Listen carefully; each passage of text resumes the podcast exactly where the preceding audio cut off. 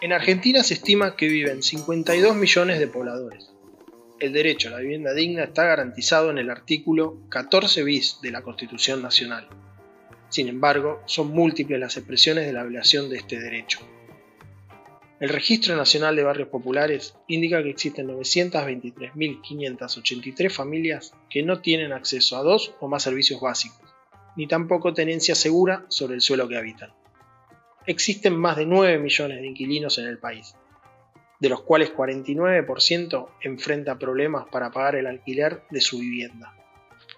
En Cava se registraron 7.251 personas sin techo y más de 500 cooperativas que enfrentan de manera colectiva la imposibilidad de acceso al suelo urbano y a la vivienda.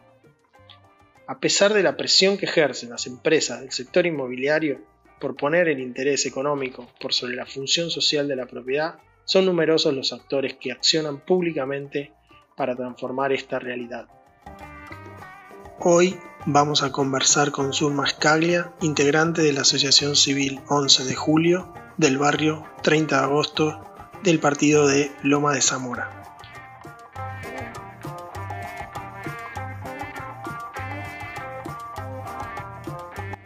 ¿Cuáles son los motivos por los cuales se organizaron para conformar una asociación civil y cómo fueron esos primeros momentos? Estas tierras fueron tomadas en primer momento a una empresa privada que en su momento era Total Gas, eh, Sociedad Anónima Argentina. Eh, la empresa eh, había hecho desalojar eh, porque tenía toda la documentación y nada, no se podía haber tomado las tierras. Entonces, la, eh, la empresa no tenía problema en venderla, porque es más, las tierras estaban en venta, pero no podía venderle a, a, a varias personas. Necesitaba una figura para poder vender. Entonces ahí es donde nos vimos la necesidad de armar una asociación civil para que la titular sea la asociación, la que compre, o sea, para que todos esos vecinos se nucleen en la asociación civil. Y de esa fecha, ¿no? Hasta hoy, ¿qué avances hubo con el tema de regularización? Nosotros eh, como barrio nos organizamos porque la verdad toda la gente que ocupó acá quería una tierra un lugar para vivir. Entonces enseguida se empezó a dividir las manzanas, se dejó las calles, lo que iba a ser un lugar comunitario, un lugar de recreación, y se dejó todo, se armó las calles, todo, todo como eh, un barrio, ¿no? Claro, lógico, en la ignorancia de nosotros hay muchas cosas que, que tuvo sus defectos, ¿no? Y eh, nada, empezamos a rellenar, a hacer todo. Eso es como organización común de vecinos que tuvimos. Y después, desde Nación, al ver que nosotros eh, avanzábamos y que estábamos organizados, enseguida nos mandaron un agrimensor que nos dio más o menos los puntos donde teníamos que hacer para no agarrar las calles que estaban, ¿no? Y nos armó el plano, que en el 2012 ese plano fue eh, visado acá por municipio. En el camino a esa regularización, ¿qué, qué acciones fueron haciendo? De parte del municipio no tuvimos mucho en ese momento ayuda. Este, después eh, fuimos a pedir ayuda a provincia. En provincia tampoco era que se tenía que ver y todo esto, mientras nosotros teníamos una orden de desalojo que se cumplía en 72 horas.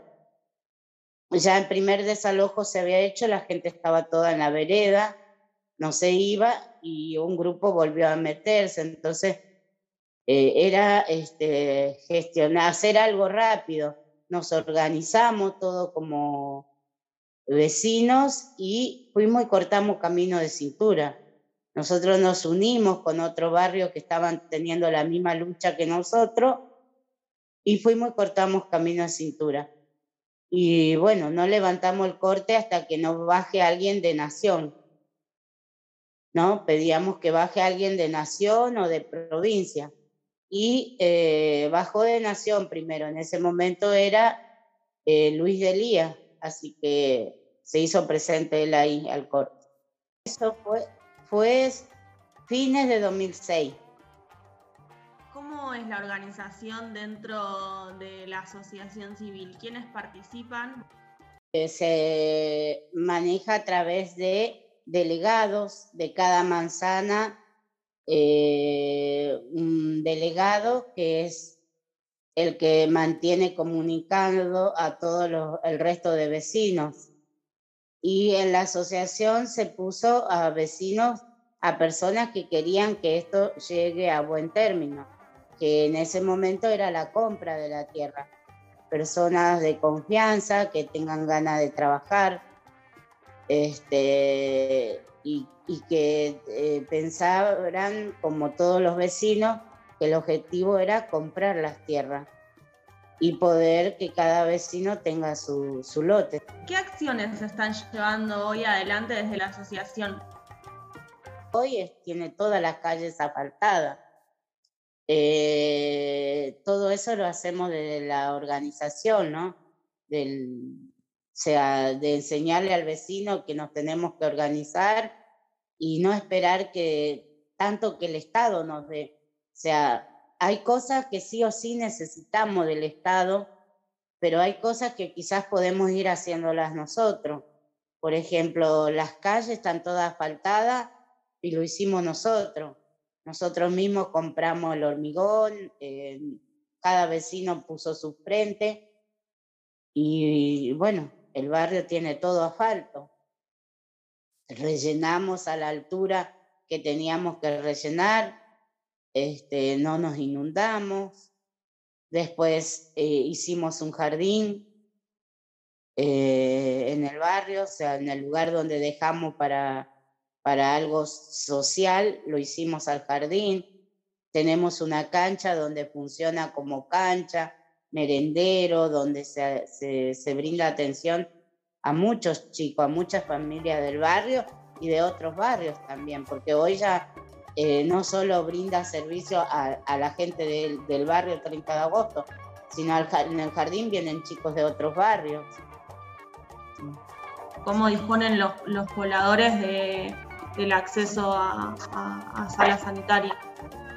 Si nosotros hubiéramos podido hacer ya, porque hace años que venimos viendo que queríamos hacer ahí una salita, pero nosotros averiguamos si, si nosotros hacemos la, el, el edificio, o sea, no te digo de alto nada, pero algo sencillo, pero si es que nos traerían médico. Y en su momento vino este Gastón y otros más a mirar, pero dijeron que es como que no era viable porque tenía, eh, tiene solo salida para Asunción y una salida muy chica para este lado. Entonces, para un lugar así se necesita grande espacio para la ambulancia y esas cosas, nos dijeron. Se podía ver algo de una posta sanitaria. Nosotros lo que le decíamos es que necesitábamos un médico, un lugar donde haya un médico las 24 horas. No, porque acá tuvimos mucho, eh, muchas personas de edad que se nos murieron porque no tenían, no llegaban a tiempo, o sea, no, no había un remis que los lleve hasta la salita, o sea, por distintos motivos, ¿no? Entonces nosotros decíamos eso, hacer un lugar donde podamos tener un médico. Estamos en proyecto.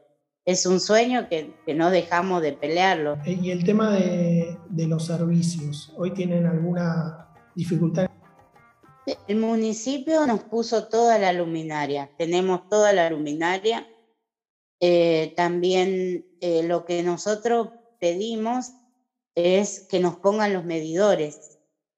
O sea, hicimos el trámite un montón de veces para que nos pongan los medidores, pero Edesur dice que no puede porque la tierra es privada y que tiene que autorizar el municipio. El municipio le tiene que dar un plano, pero el municipio no le puede dar ese plano porque todavía no está aprobado el plan, firmado por provincia. O sea, necesitamos que se termine eso del, del plano para poder... Eso nos está trabando por los medidores. Nosotros acá sí es un trámite que hace años venimos peleando porque necesitamos los medidores, porque acá se queman cantidad de, de, artefactos, o sea, vecinos nos quedamos sin heladera, eh, sin lavarropa porque explotan todos los cables. Es una necesidad. Lo desagüe lo hicimos nosotros mismos. Tenemos desagüe en todas las calles, pero no tenemos cloaca porque eh, creo que en esta zona no hay cloaca todavía, me parece. Entonces tenemos desagüe y después pozos, pozos ciegos, no sé cómo le dicen. El gas el gas sí, eh, tenemos en garrafa, gas natural. La verdad es una lástima porque también tenemos, pasa el pozo de gas, pasa a dos metros del barrio, pero nos dicen que no se puede por tema del plano también. ¿Qué se imaginan para este año en relación a las acciones que les gustaría que sucedan? Bueno, mira, el sueño mayor de nosotros, lo que esperamos, lo que anhelamos, es poder eh, tener la escritura, poder eh, que el Estado, o sea, que la provincia en este caso y el municipio nos puedan entregar la escritura. Este, vos imaginate que los que empezamos a trabajar en esto ya estamos viejos, ya estamos perdiendo todas esperanza, eh, quizás no nos queden tanto tiempo y soñamos con ver nuestra escritura. Es algo que, lo estamos esperando, ¿no? Es una lucha que, estamos teniendo. Y después este, tenemos sueños, o sea, queremos, eh, por ejemplo, que el jardín pueda seguir construyéndose para arriba, al menos tener este, hacer una o dos salas primaria arriba, cosa que los nenitos de, que terminan sala 5 puedan hacer primero o segundo grado ahí, hasta que crezcan un poquito, porque acá el problema es que los papás los mandan a capital y se pierden los nenes, o sea, por el trabajo los papás le, le enseñan a viajar una, dos veces o una semana y después lo largan solo. Entonces hay una necesidad de que haya una escuela cerca. La 16 no da abasto, o sea, las primeras salas, como ser primer grado y segundo, no da abasto. Y bueno, tenemos sueños así, ¿ves? Pero y estamos luchando por eso. Bueno, Zulma, em, te agradecemos habernos eh, dado tiempo para tu tiempo para hacer esta entrevista.